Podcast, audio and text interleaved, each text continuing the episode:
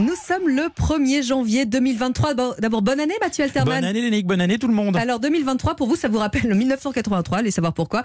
Euh, Pour vous, c'est la plus grande année de la pop culture. Vous en frétillez sur le siège. hein. C'est l'anniversaire des 40 ans, moquez-vous les naïcs. Ah. Je le maintiens haut et fort. 1983 fut une année démentielle. Je vais vous le prouver, je m'apprête à la célébrer pendant les 12 mois à venir. hein. Allez. Alors commençons par la musique. 1983 marquait le renouveau de David Bowie avec ça.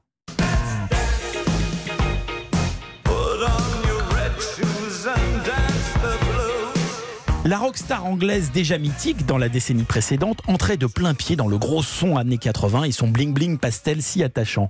L'année où tous les tubes donnaient la patate comme on disait alors pour faire jeune et cool. Une nouvelle chanteuse américaine débarquait sur la bande FM, Madonna avec Holiday.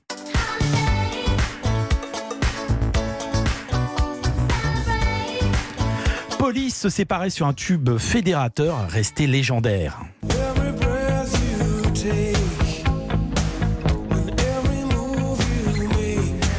Rod Stewart triomphait en veste bleue, pantalon jaune et t-shirt rouge.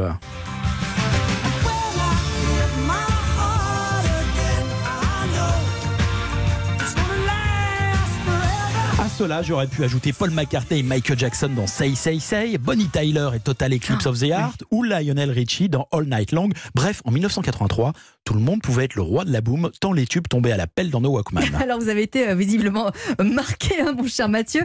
Le cinéma, même histoire, c'est une grande année? De la folie pure, vous voulez dire? Non mais eh, sérieux, deux James Bond dans la même année. Octopussy,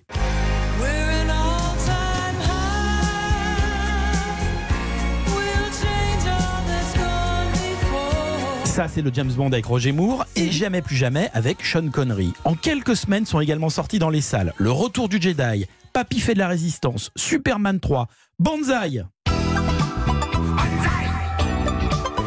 L'été meurtrier, un fauteuil pour deux, les compères.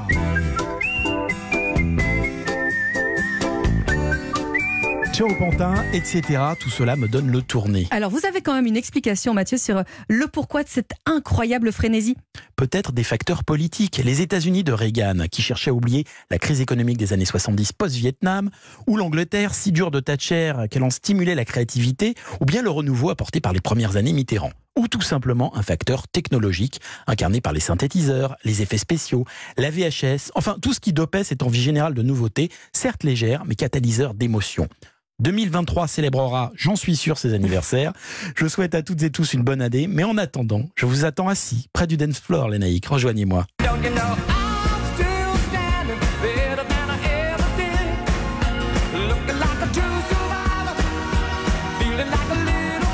J'arrive, Mathieu, et encore bonne année. Hein. Bon dimanche Bon dimanche.